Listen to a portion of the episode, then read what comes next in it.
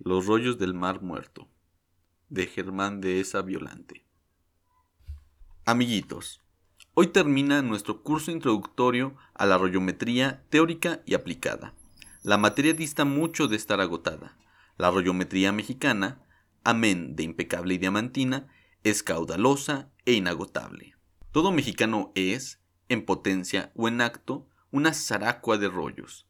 Tenemos tal capacidad para no enterarnos, tal flojera para profundizar, tal capacidad de posposición, tal facilidad para el rastramiento y explotación de pretextos, y tal vocación para la mafufología, que el rollo se nos ha vuelto artículo de primera necesidad.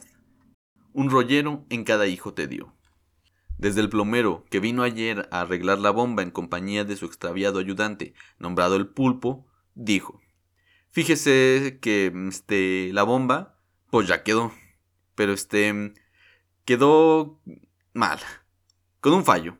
O sea, este, que tiene un error, pero ese ya lo traía.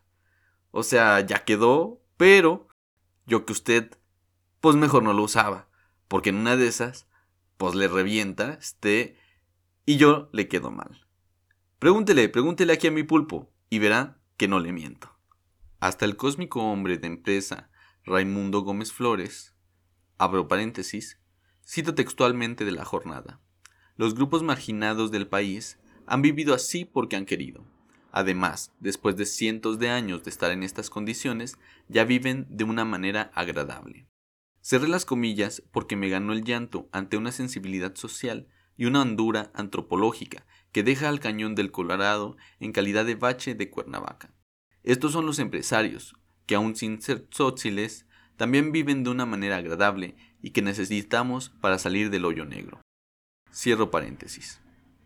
Sin soslayar la lumínica presencia de Isabel Arvide, vocera oficial de la familia Castellanos, en el noticiero 24 horas para hacer, con la voz acinturadita por la angustia, la denuncia de que el gobierno no se está esforzando lo suficiente para conseguir la libertad de don Afsa y de que el EZLN ha sido tan cruel y desalmado como para amarrarle las manos al probo varón.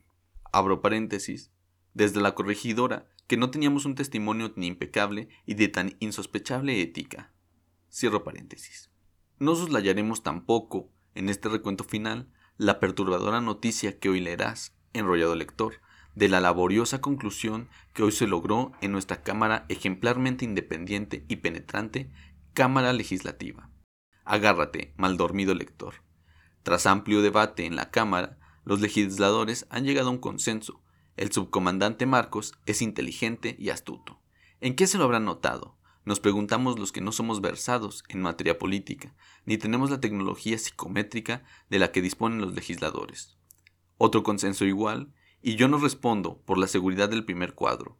Son estas llamaradas de inteligencia las que bordan de lentejuela la oscuridad. Febrero 9 de 1994.